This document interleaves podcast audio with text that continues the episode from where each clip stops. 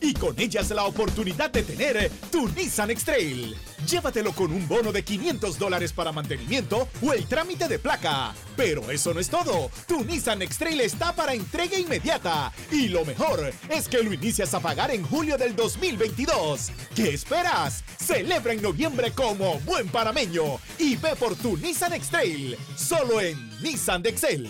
Para condiciones de esta promoción visita www.nissan.com.pa slash términos-condiciones.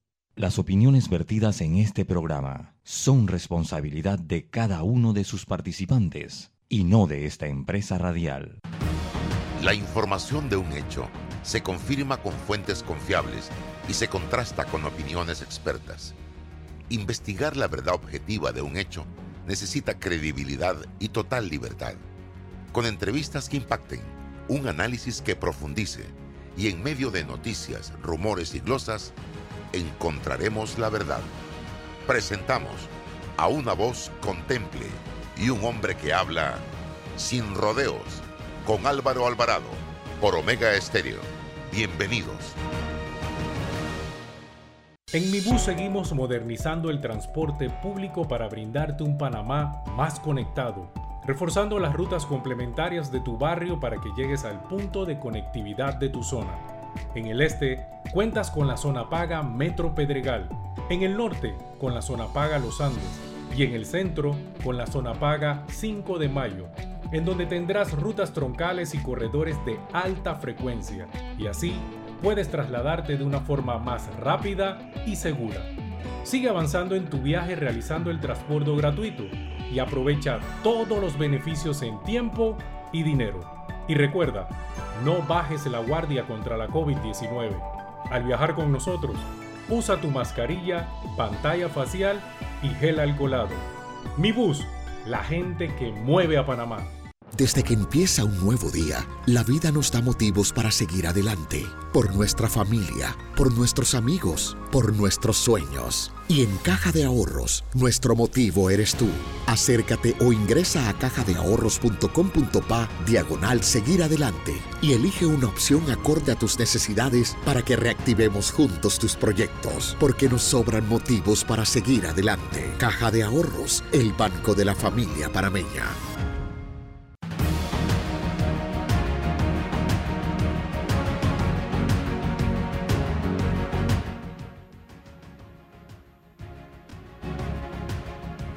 Tal mis amigos? Tengan todos muy buenos días, bienvenidos. Estamos ya en Sin Rodeos a través de Omega Estéreo, hoy lunes 8 de noviembre, año 2021. Agradeciéndoles la gentileza de acompañarnos. Vamos a tener un programa interesante en el día de hoy, como de costumbre, para iniciar esta semana. Eh, y nos acompañan eh, César Ruilova y también Rolando Rodríguez, como todos los lunes, para eh, el análisis y la información que es, eh, damos a conocer en este programa diariamente. Eh, luego estaré presentando a un grupo de productores de arroz y molineros que estarán planteándole al país algunas inquietudes que tienen en estos precisos momentos en relación con el tema del arroz, estimados amigos. quiero iniciar el programa dándole un consejo a muchas personas que son usuarios de las redes sociales para que no les pase lo que me acaba de pasar a mí. Hace dos años y medio, casi tres años, en febrero se cumplieron tres años. A manera de ayuda a un grupo de amigos que no eran conocedores del tema de las redes sociales, le creamos a estas personas, a este grupo, a este movimiento ciudadano, eh, su plataforma de Instagram, Twitter, Facebook. Cuando esto quedó andando, yo le entregué a estas personas la plataforma con las respectivas contraseñas para que pudieran seguir administrando, porque yo no me dedico a eso, yo tengo mi propia cuenta de Instagram, de Facebook, de Twitter y de YouTube y de TikTok.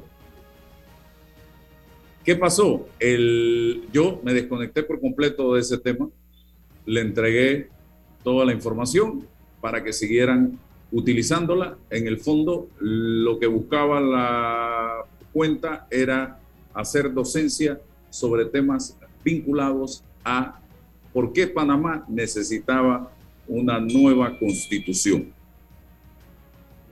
El día sábado a las siete y media de la mañana estaba yo en Estados Unidos y reviso, me levanto a revisar mis correos y mis eh, plataformas de redes sociales y recibo un mensaje de Facebook donde me estaban anunciando que mi cuenta de Facebook había sido inhabilitada. La razón, porque esa cuenta que yo crié en el 2019 escribió algo que yo todavía no sé qué escribió, ni sé de qué se trata. Solo sé que el tema al que ellos hacen referencia que hizo esa cuenta en ese momento es compañías y organizaciones, dice así. No sé de qué se trata. Y por eso me inhabilitaron mi cuenta de Facebook y mi cuenta de Instagram. Una cuenta que me, me ha llevado mucho trabajo, mucho esfuerzo, mucho sacrificio llevar adelante con más de 542 mil seguidores y hoy no tengo un solo seguidor en Instagram y Facebook totalmente eliminada. Hice la apelación y me la negaron. ¿Esto qué quiere decir?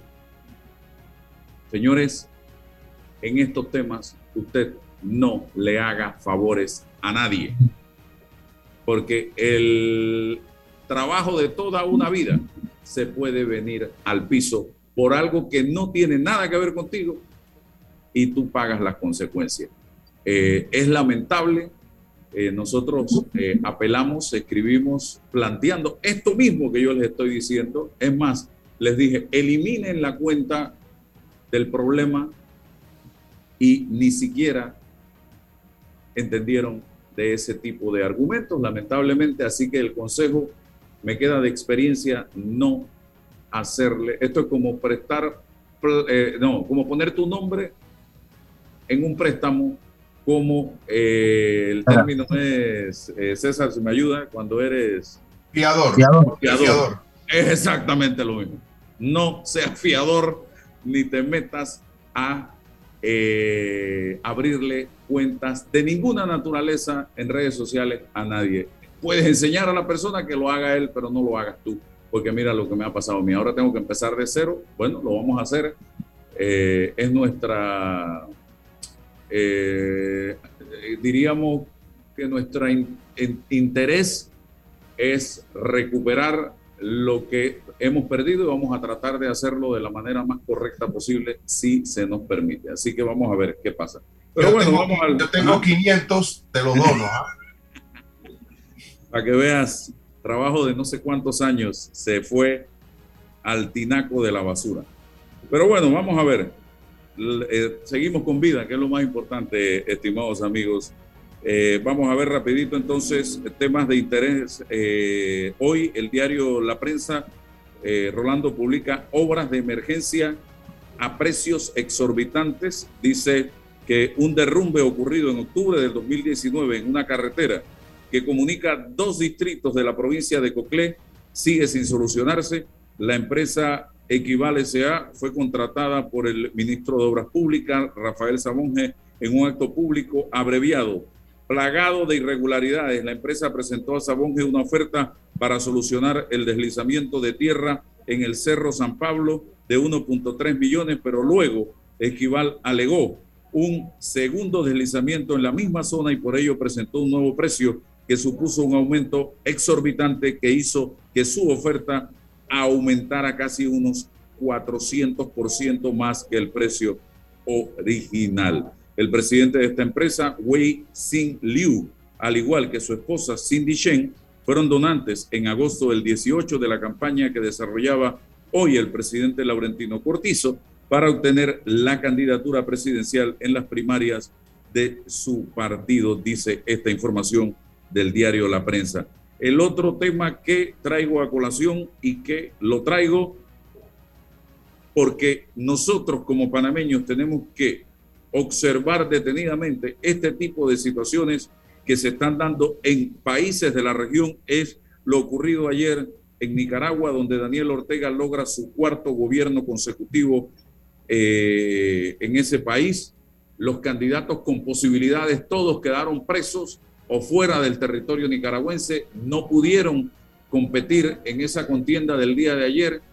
O sea que prácticamente el señor Daniel Ortega estaba corriendo solo, con seis desconocidos como candidatos a la presidencia de la República y él con el voto de su esposa podían llegar nuevamente a reelegirse prácticamente porque no había contrincante o contendiente en ese eh, acto disque democrático del día de ayer y que esperamos que el gobierno de Panamá se pronuncie en relación con este tema porque lo que ha dado muestras el señor Daniel Ortega y su esposa es que Nicaragua está gobernado por una dictadura disfrazada de democracia cosa que no es así hoy día. Rolando, adelante.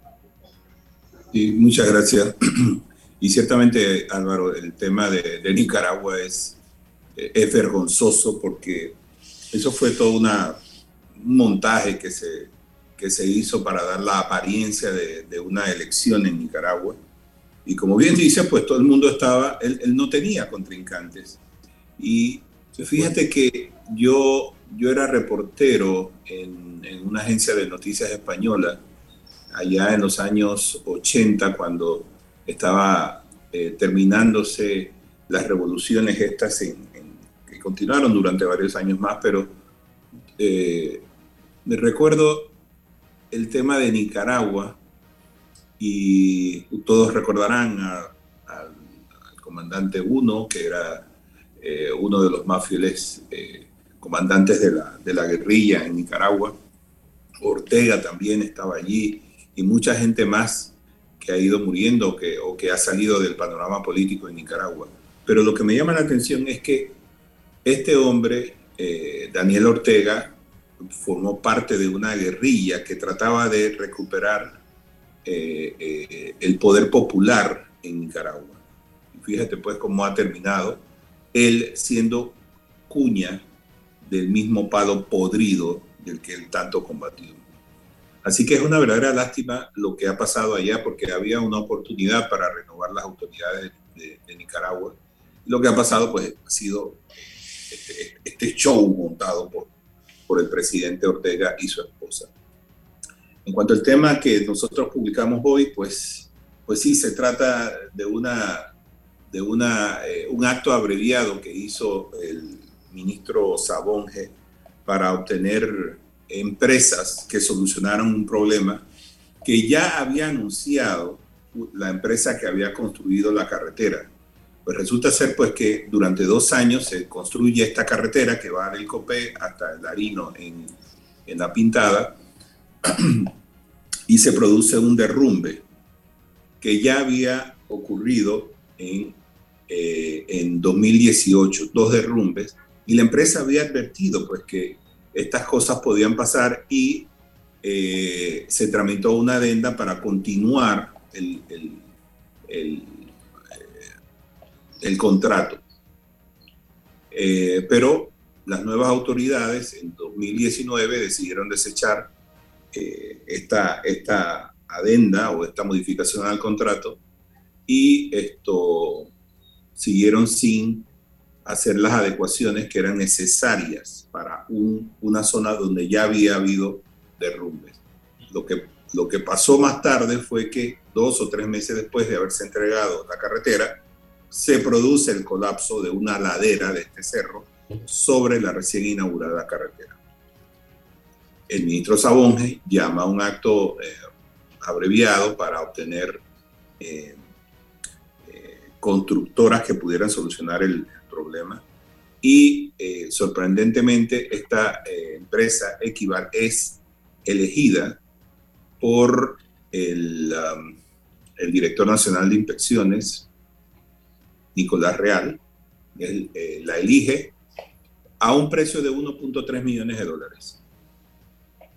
Y posteriormente, dice la empresa que se produjo un segundo deslizamiento que provocó daños importantes y hubo que aumentar el monto de la, del, del precio que ofrecía y se fue a 6.3 millones de dólares.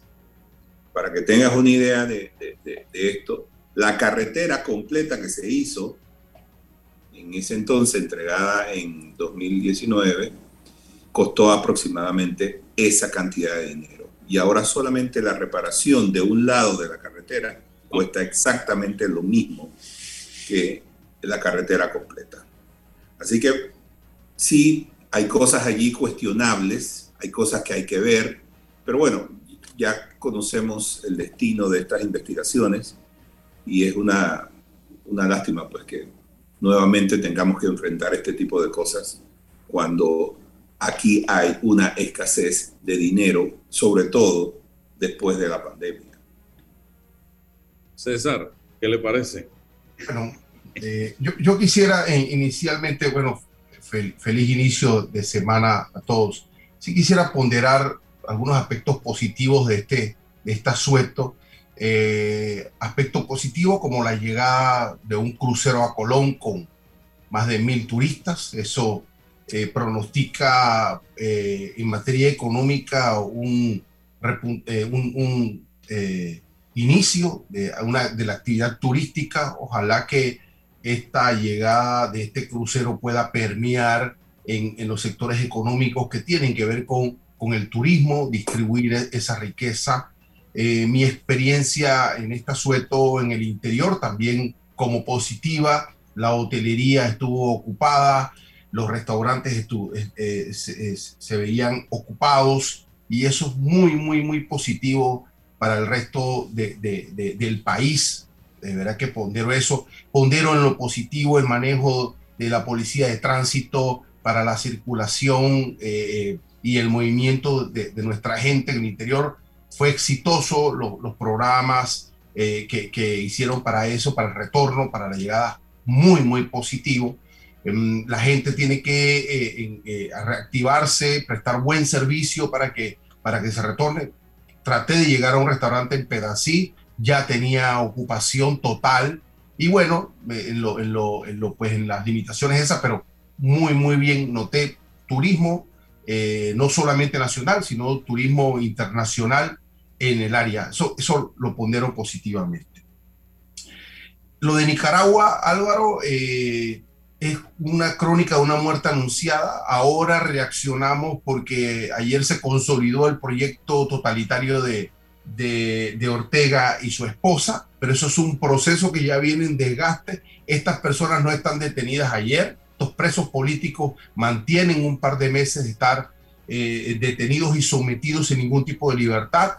La comunidad internacional no ha reaccionado. Ayer fue el detonante y se han escuchado algunas voces que reaccionas ante, ante el eventual totalitarismo de Ortega. Una lectura importante para conocer lo que históricamente ha ocurrido en, Nicaragua. Aconsejo la novela de Sergio Ramírez, Adiós a los muchachos, aparte de una, de una prosa, tiene un contenido histórico importante porque Sergio Ramírez participó en ese proceso político de, de Ortega y en Pastora y de, y de Chamorro. Entonces, es importante el conocimiento de esto y esperar la reacción, pero efectiva y eficaz y a tiempo de la comunidad internacional. Y lo otro que comenta Rolando, bueno, otra raya al tigre eh, y lamentablemente la institucionalidad no evita que esto ocurra y esperamos entonces las auditorías, las denuncias, las vedurías para ver si esto no se trata de otro exabrupto más en materia del manejo de la cosa pública y la cosa de todos. Bien, Gracias. Vamos entonces al tema de fondo. Eh, en el día de hoy, el arroz es para los panameños como la sangre para el cuerpo humano. Eh, si hay algo en este país a lo que los panameños le prestan atención es al tema del arroz. Y ustedes me dirán, Alberto y Rodrigo, Cardenal, Alexander Araúz, también tengo al señor Acher. ¿Cuánto consume el panameño en arroz per cápita y en comparación con países de América Latina y del mundo, cómo estamos nosotros en el consumo del arroz, porque me han dicho que el arroz en Panamá es como la tortilla en México. Eh, hablemos para comenzar y poner en perspectiva de qué estamos hablando, ni siquiera de la carne del pollo ni del cerdo, estamos hablando del arroz, señoras y señores. Bienvenidos. Gracias Álvaro, gracias por, eh, darnos un espacio en tu programa, ¿no? En nombre de, los, de la Asociación de Molino y de los colegas productores te agradecemos el espacio. Pues sí, fíjate que el arroz realmente en Panamá es un consumo muy elevado.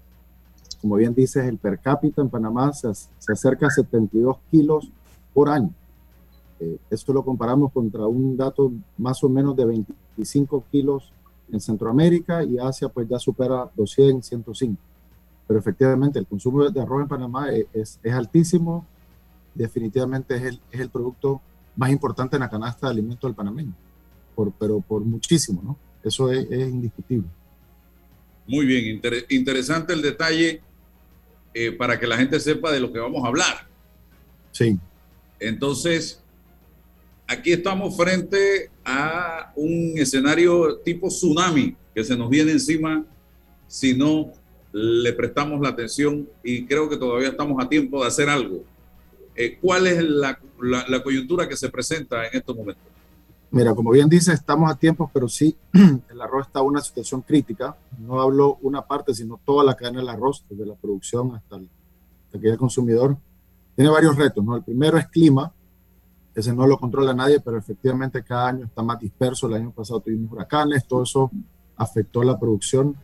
Después tenemos en Panamá un, sistema de control de precios desde hace varios años que causa una distorsión enorme en la cadena, genera subsidios, genera atraso en los cobros, genera una serie de, situaciones. Y más reciente, y el mayor problema que es lo que nos tiene en este estado crítico, es que se han disparado los costos a nivel internacional de los insumos a un nivel que se vuelve prácticamente inmanejable. Eh, obviamente eso está fuera de control, no lo maneja la industria local, pero es una realidad. Los costos de los insumos se han disparado, eh, no solo es el costo, es la disponibilidad. Hay una falta de producción, hay, hay, fábricas cerradas en China y algunos países que son, que son los que proveen estos productos. Y para rematar, tienes también un problema en la logística, que aunque estuviese disponible a un costo razonable, el tema del tiempo de llegada es crítico para el agro, ¿no? El agro, como ustedes saben, no espera y no se detiene. Y eso lo vimos el año de la pandemia, ¿no? El, sector agrícola fue uno de los pocos sectores que no paró de producir y nuevamente dio la cara y se vio que, es crítico para un país poder contar con, sus con sus alimentos. Así que estamos en un momento eh, muy crítico y, y, sobre todos estos temas que te acabo de mencionar se viene la agravación del tratado a partir de enero, que supone aún más presión sobre eh, la industria local. Entonces, obviamente el tratado, esto se ha hablado a nivel de cadena, nos estamos uniendo con los colegas productores que aquí están representados. Eh, hemos logrado también, digamos, el apoyo del gobierno a, a, empezar a trabajar con objetivos claros para disminuir y poder mitigar estos impactos. Pero es una realidad, el sector entra a una grabación todavía con unos costos altos que se incrementan aún más. Tenemos que mejorar la productividad y tenemos que como industria hacer todo lo posible para que esto eh, continúe bien. Hay muchísima gente en Panamá que vive del arroz, es el principal alimento del país y yo te diría que creo que es la cadena alimenticia más importante.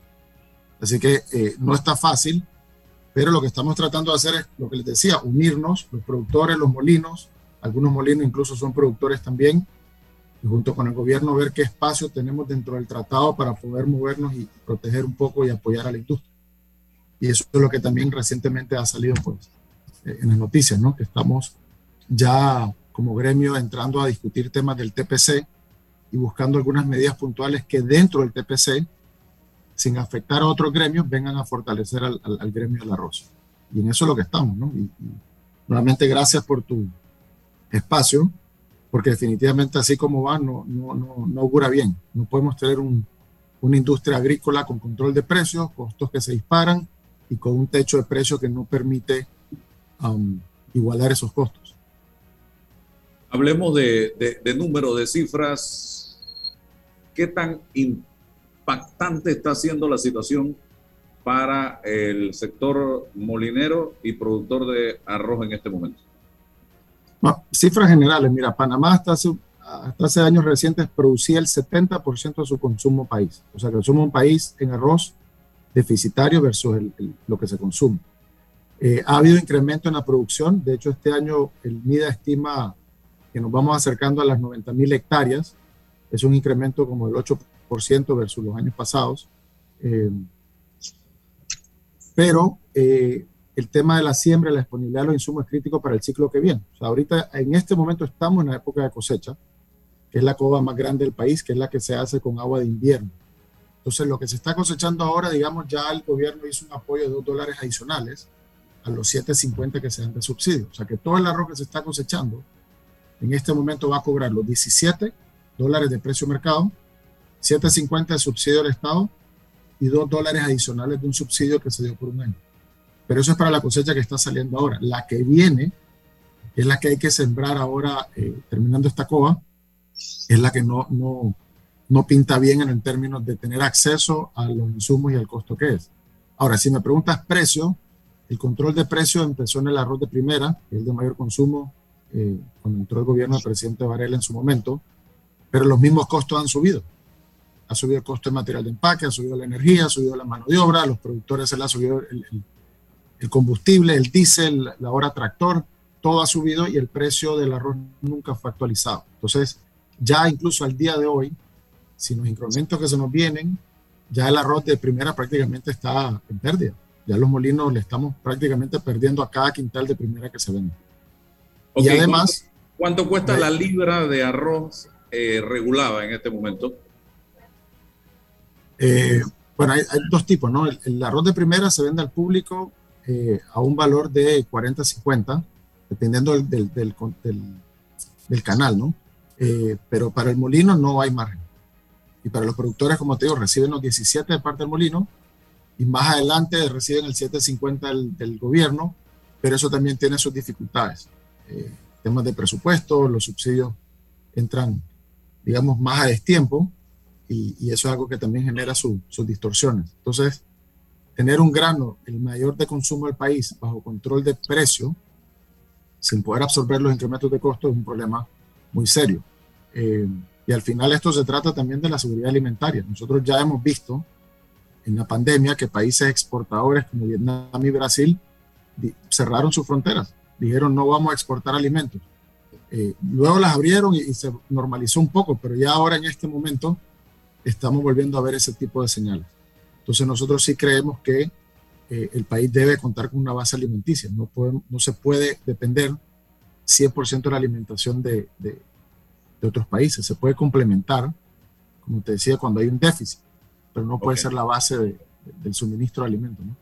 Rolando, ¿alguna Yo, yo, tengo varias preguntas. En, en primer lugar, eh, ¿cuál debería ser el precio de la libra de arroz sin subsidios, precio de mercado?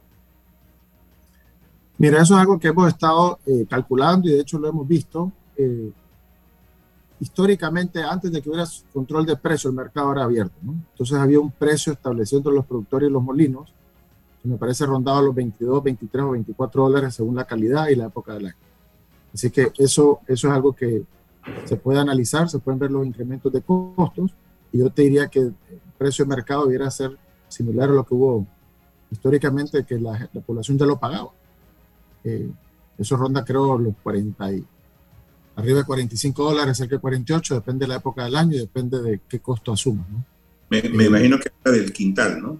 48 dólares el quintal. quintal sí. 48 del quintal. La libra, o centavos la libra. ¿Cuánto? No, no, quintal, sí, la medida está en quintal. Ok. Lo otro es, si, se prolonga el estado actual de la situación que ustedes están viviendo con insumos, con topes, con eh, falta de disponibilidad de insumos, esta, ¿cuánto tiempo más se puede sostener una industria eh, que es importante para eh, la alimentación de los panameños? O sea, ¿cuánto creen ustedes que pueden aguantar sin tener que, que esto cause una verdadera crisis alimentaria en el país? Mira, el, el, tema, el tema aquí es no que cuánto vamos a aguantar. Esto se maneja en base a inventarios físicos. Nosotros tenemos unos inventarios que se hacen con el gobierno eh, dos veces al año y se establecen las necesidades de importación o no por medio de la cadena alimentaria del arroz. En la cadena se reúnen eh, los productores de toda la República, nos reunimos nosotros los molineros, eh, vienen los consumidores, eh, Acovipa es parte, pero tiene muchos años de no participar, y, y, ¿cómo se llama? Y se toma un, un análisis de lo que hay, más lo que está sembrado, más la necesidad de consumo nacional y se establece ahí, ahí si hay que importar o no, importar. El problema en esta situación es que nosotros con lo que tenemos, que vamos a cosechar, más lo que va a entrar, que ya todo eso está sumado, más lo que está en silo, nosotros podemos llegar a un eh, agosto, septiembre del próximo año dando comida segura al país. Pero necesitamos la primera siembra. Sin la primera siembra que es la que se hace eh, de marzo en adelante, ¿ok? Que es la siembra grande. Eh, sin esa siembra, si no se hace esa siembra a inicio del próximo año, porque pues, tenemos un problema de que la urea, por ejemplo, ha aumentado de 25 dólares, 24 dólares a 50 dólares quintal, y ya tenemos noticia de la fábrica eh, en, que, ahora en noviembre va a subir a, mil dólares la tonelada métrica de urea. Eh, y cuando estamos hablando que hay fábricas en China que, que están cerradas, cuando estamos hablando de que, de que eh, Rusia, que es uno de los mayores suplidores de, gas licuado, que es eh, materia prima para hacer fertilizantes, está dosificando al mundo el gas licuado. Entonces, todo ese tipo de situaciones van a encarecer más la, la siembra. ¿Me explico? Entonces, es, nosotros estamos viendo un fenómeno mundial yo creo que mis colegas, otros productores, pues yo soy productor más que molinero, de aquí está Cherry, aquí está Alexander, podemos hablar respecto de esto. Esto es un tema que, para sembrar nosotros, para sembrar arroz, todo lo que nosotros usamos, desde el grillo, la semilla, el fertilizante hasta la cosechadora y los camiones importados. No, aquí no se produce nada, nada, absolutamente nada de lo que nosotros necesitamos. Y todo está aumentando y todo está escaseando. Entonces, nos tienen a nosotros como productores con un control de precios basado en números de costos de producción de hace 10 años atrás. Hace 10 años atrás, a mí me pagaban 22 dólares, 22.50, creo que es Alex, ¿no? El, el, el, quintal, de arroz húmedo, ¿ok? Pero a mí me costaba el saco de urea 15 dólares. Entonces, ¿cómo vamos a cuadrar los números de esta manera cuando ya el productor nacional lo hemos ido aplastando. Esto es como que nos han metido en un yunque y nos han dado martillo y nos han hecho lo más delgadito posible y a ese nivel está. Entonces, inventan, el gobierno anterior inventa el cuento este del subsidio y de, las patas. Lo que buscaron fue una Sodoma y Gomorra, que se perdió plata y se, fue una irresponsabilidad. Aquí, aquí, aquí, aquí llegaron al punto de reducir tanto los productores que aquí se estaban importando 4 millones de quintales de arroz de, Guyana y le dieron un premio al gobierno panameño por salvar la agricultura guyanense. A nosotros, sin embargo, nos estaban aplastando. Entonces, ¿qué está pasando? Hey, tenemos que ser claros, tenemos que ser honestos, todos, incluyendo el gobierno, tenemos que decirle a la gente la verdad. El mundo está en crisis. Los grandes productores de arroz del mundo, los grandes exportadores, van a defender su consumo nacional van a producir para ellos. Ya, ya los grandes países eh, ya salieron, Brasil salió a comprar todos los fertilizantes que necesita para, su, para, su, para sus productores.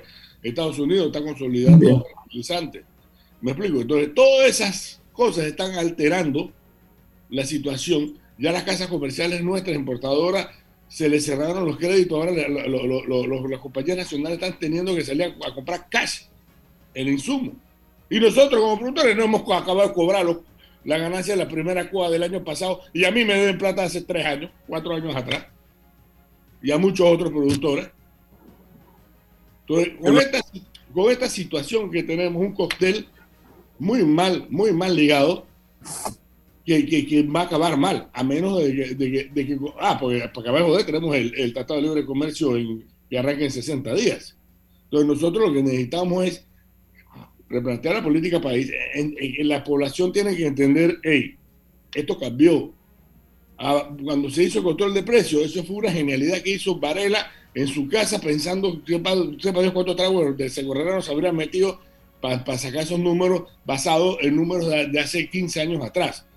La situación en el mundo cambió, ya, ya nosotros no podemos salir a comprar ni fertilizantes. Es más, para que sepas que en las casas comerciales, en este país, hay, hay casas comerciales que ya no se dan ni a los 120 días de crédito a los productores, 60 días nada más.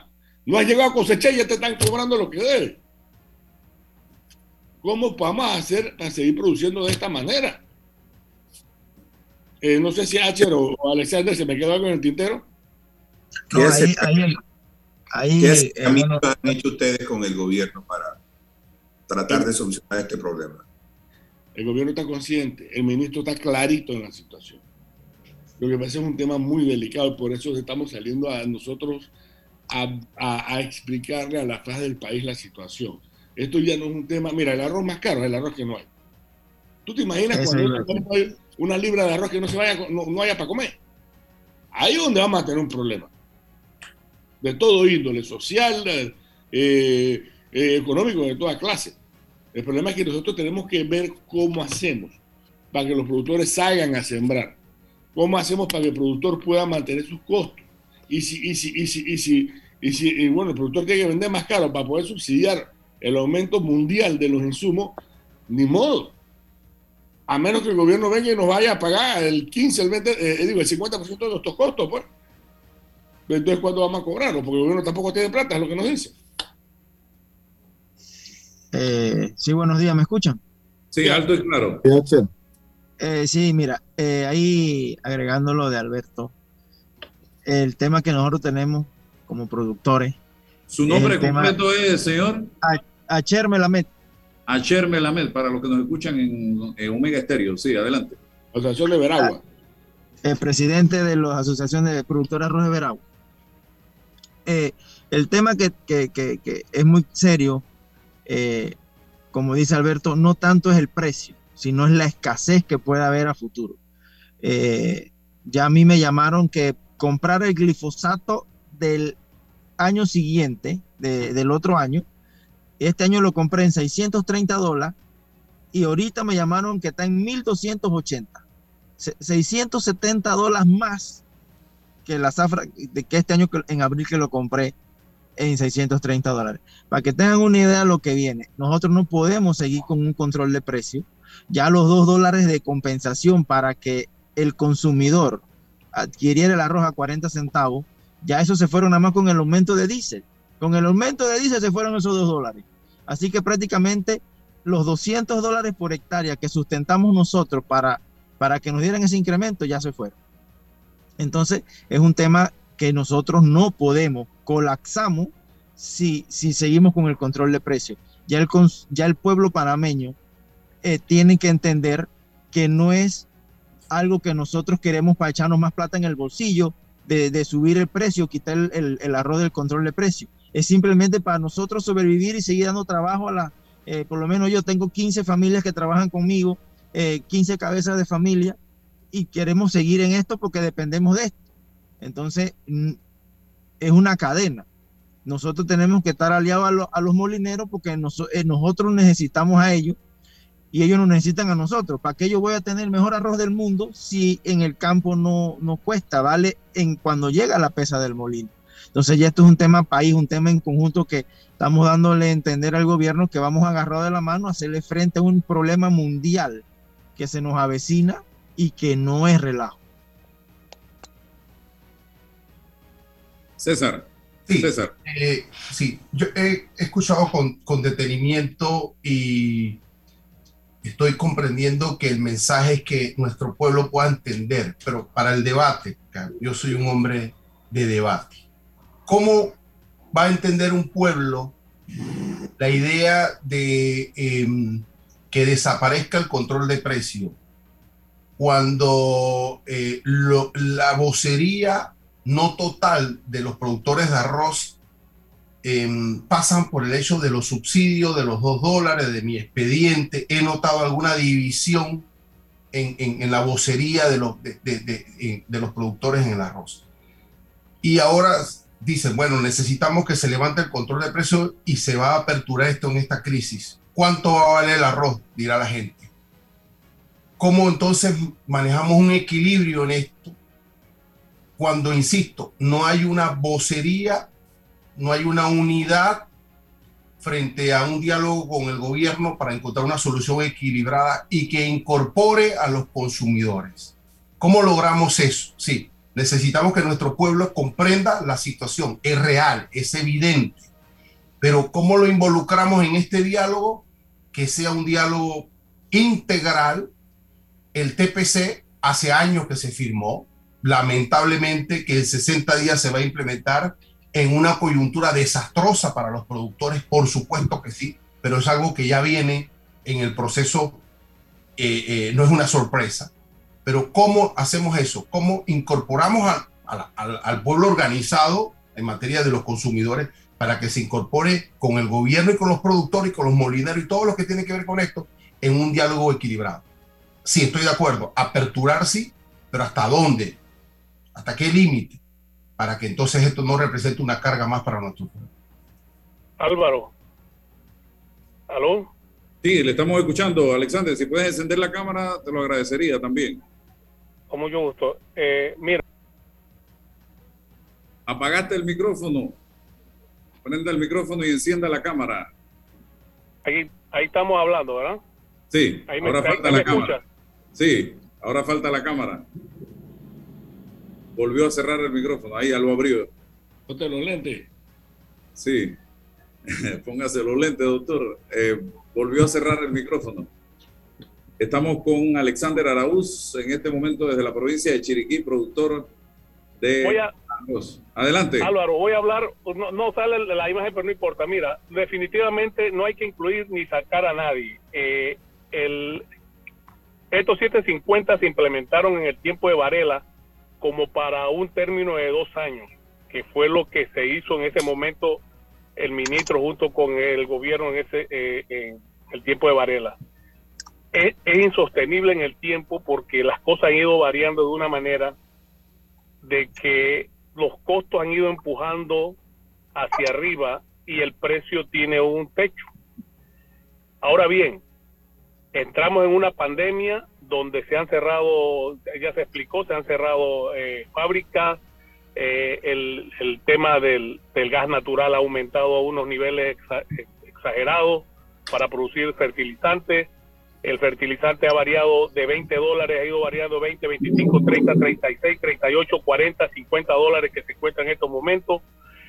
La pregunta es, los que importan productos para producir alimentos en este país tienen que reunirse, eso es lo que se le ha planteado al gobierno, con, con el gobierno de este, en este momento, para ver la capacidad que tienen de importar lo que se necesita para producir el próximo año en todo el sector, no solamente arroz.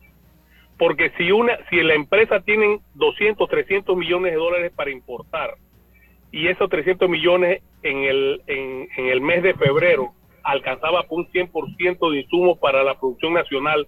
Ahora que ha aumentado, se ha disminuido el porcentaje de adquisición para poder obtener esos productos. Lo que quiere decir que van a obtener menos productos, pero a, un precio mucho más caro. Y al momento que los productores comienzan ese ritmo de siembra en todo el sector, arroz, maíz, eh, legumbres, se llame producción agrícola, comienzan a adquirir esos productos, no importa que estén caros, no va a alcanzar para el 100% de lo que se producía en el país. Entonces, en ese momento, ustedes y nosotros vamos a comprender que tenemos un gran problema porque no se va a poder producir la cantidad que se producía en el 21 como en el 22. Porque vamos a tener menos adquisición económica, vamos a, vamos tener menos eh, accesibilidad a productos y vamos a depender un poquito más de las importaciones. Pero ¿qué sucede con las importaciones? Los países están cerrando para cubrir sus necesidades locales. Por lo menos los Estados Unidos, estábamos hablando con el presidente de los arroceros de los Estados Unidos, decía, la venta de arroz de Luisiana y Texas se hacían de enero a marzo del siguiente año, por lo menos se cosecharon este año 21, se vendían en el 22, en el de enero a marzo. Ya en este momento están vendidas. Lo que quiere decir que ese arroz está vendido y no hay accesibilidad para ese arroz. Definitivamente los Estados Unidos tienen un inventario grandísimo de arroz, pero primero se cubren ellos para entonces exportar a otros países. Entonces tenemos ese gran problema con el techo de precios, con los, con los precios que van empujando y sobre todo con las disminuciones en las producciones por todas las afectaciones que hemos tenido en el clima. El precio del arroz, el precio del arroz de primera está a 40 centavos a todos los panameños porque están dando 7.50 a los productores. Se quita esos 7.50 y ese precio de 40 centavos de primera debe subir a 48.50 centavos la libra. Y el precio del arroz especial está liberado, que cuesta 55 o 60 centavos, tú lo compras porque es más entero y porque quieres comer un arroz más entero y menos quebrado. Pero señores Álvaro, haciendo, haciendo, una, haciendo una multiplicación, si en el país se consumen 160 libras por persona, 160 libras, y tú lo multiplicas por 50 centavos, estás hablando de más o menos eh, 30, 80 dólares. 80 dólares 80 dólares, 80 dólares, Y si divides 80 dólares entre 12, Álvaro, ¿me puedes hacer esa división? Sí, claro, 6.6 eh, dólares. 60, 80, 80 entre 12. Sí, 6.6. 6 dólares con 60 centavos al mes le costaría a una persona comer arroz. Y si lo divides entre 30, entre 30 días. Entre 30 me da punto 22 centavos. 22 centavos por día le costaría a una persona comer arroz de primera en este país. Y le costaría 6.60 al mes. Yo quiero que te una pregunta, Álvaro. ¿Cuánto en, en una familia humilde de este país, lo más humilde que hay en este país, si hay cuatro personas, te aseguro que hay cuatro o dos celulares por lo menos. ¿Y cuánto se gastan esas personas por mes nada más en tarjetas para, para llamar? No se gastan menos de 20, 20, 30 dólares al mes. Y estamos hablando de 6 dólares por mes por persona. Y cuidado con esos 6 dólares, comen dos, tres personas más. O sea, el arroz sigue siendo lo más barato para consumir en este país. Se consume, es necesario, pero necesitamos para que esto se siga dando y se siga accesando a, esa, a ese producto barato, pero no tan barato ahora porque los precios han ido subiendo en, los insumos, que se libere el precio y que el precio suba al productor, porque es la única forma que se pueda sostener la producción nacional. Si tú fortaleces la producción nacional, tienes abastecimiento del 100%, de 70, de 70, 80, 100% y no dependes de, de, importaciones como se dio en la pandemia los productores pudieron salir, pudieron producir y se pudo abastecer muchos productos que se necesitaban en el país. Necesitamos de aquí en adelante, con esta crisis que se viene, que no, no está muy cercana a terminar, que se liberen los precios y los productores puedan acceder al mejor precio y si hay que, si el consumidor tiene que pagar un poquito más, no va a ser algo que lo va a matar ni lo va a matar de hambre, pero sí vamos a tener acceso a productos frescos y de buena calidad a todos los panameños. Muy interesante eh, el planteamiento que se hace con números específicamente para que la comunidad que nos sintoniza a esta hora entienda un poco de lo que estamos hablando. Eh, estamos hablando del el producto por excelencia, eh, insignia de los panameños, el arroz. El gobierno nacional tiene una responsabilidad muy grande en este momento de buscar los mecanismos para tratar de que este sector esté lo más tranquilo posible y que se concentre en el campo produciendo el arroz que los panameños necesitamos, porque la gente del campo no está interesada en salir del campo como se dio en el gobierno pasado del presidente Varela para ir a cerrar calles. Eso fue inédito, eso fue histórico. Esos movimientos que se dieron porque se cansaron de promesas y promesas y promesas y no les cumplían. Y ver a la gente del campo, la gente que ordeña, la gente que siembra, la gente que cosecha, salir, abandonar sus tierras para venir a protestar, a cerrar calles, eso yo no lo había visto con la intensidad en la que se dio en el gobierno pasado. Y sucedió por el cansancio, la frustración y el agotamiento de esta gente. A ellos hay que tenerlos de una u otra manera tranquilos, produciendo, porque lo que se nos viene encima, ya lo estamos viendo en algunos rubros, es escasez muchas veces de productos. Hoy día, vaya usted, nada más le voy a hablar de medicina, señoras y señores.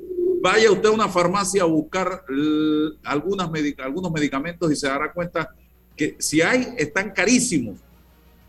Porque hay otros que ni siquiera hay. ¿Por qué? Porque el país, países productores de medicamentos como la India fueron impactados severamente por el tema del COVID y no han logrado ponerse al día y hoy hay una enorme escasez de medicinas en el país. ¿Queremos eso con los alimentos?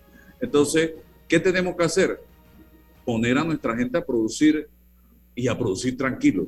Y esa tranquilidad se la puede dar el gobierno nacional a través de decisiones y medidas que tienen que tomar, no a corto plazo, a mediano y largo plazo. Una reflexión, no sé, Rolando, eh, si quiere decir algo. Bueno, sí, esto eh, hace poco mencionaban que el gobierno está consciente de esto, de la situación que están atravesando. Eh, y quería saber si el gobierno está haciendo algo en este sentido. Y la otra pregunta es, ¿qué impacto va a tener, por un lado, para los productores de arroz y por el otro lado, para el sector en general, la entrada en vigencia del Tratado de Libre Comercio. Bueno, mira, ¿aló? Sí. sí, eh, ¿Contestas tú, Rodrigo, o contesto yo? Dale, dale, tú la primera parte, yo contesto lo del tratado. Ok.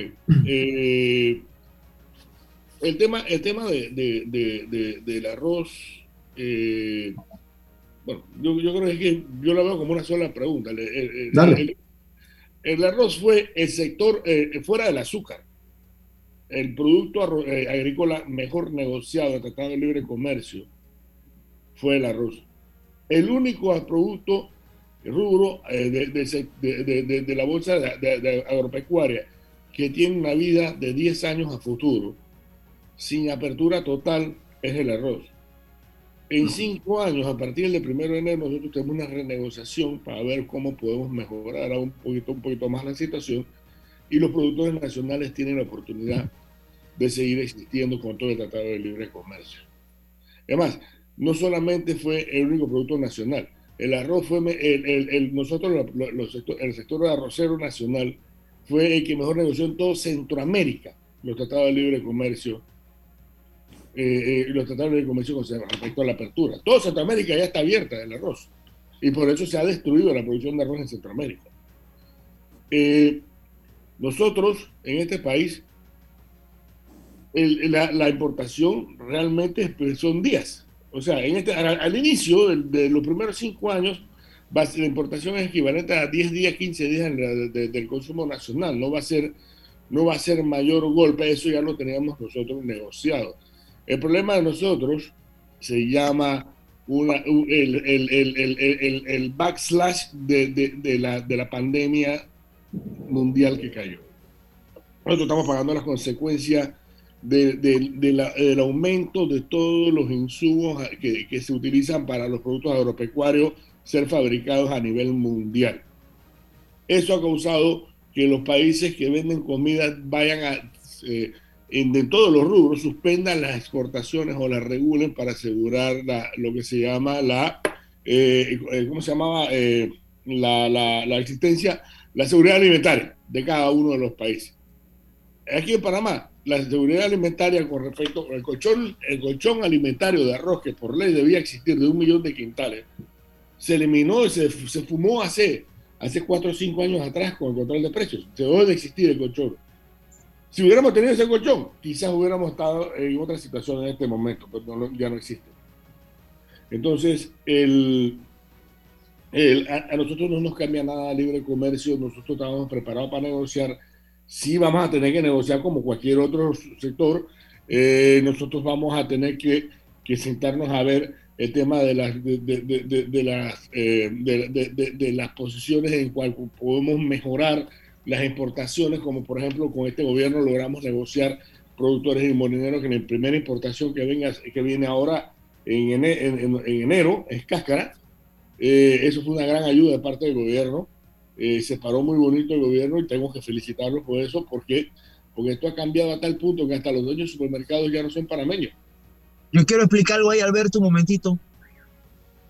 Adelante.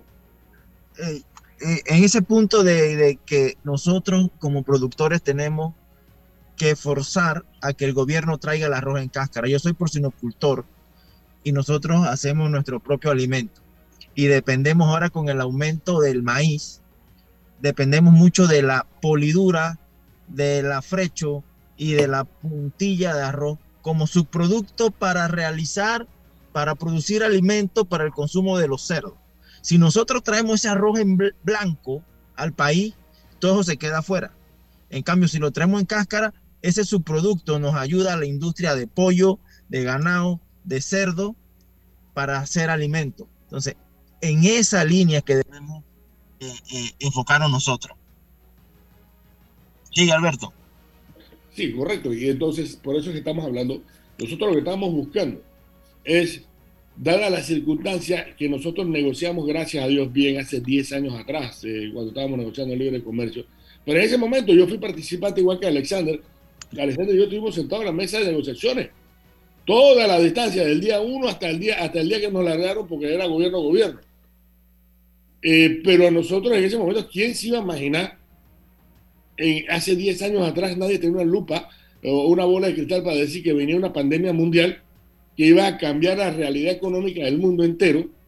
¿Quién iba a pensar en ese momento que a algún, algún loco se le iba a ocurrir meter un control de precios, congelando por 10 años los, precios, los costos de venta de un producto y tratando de subsidiar una industria de una manera en que, en que es totalmente ineficiente?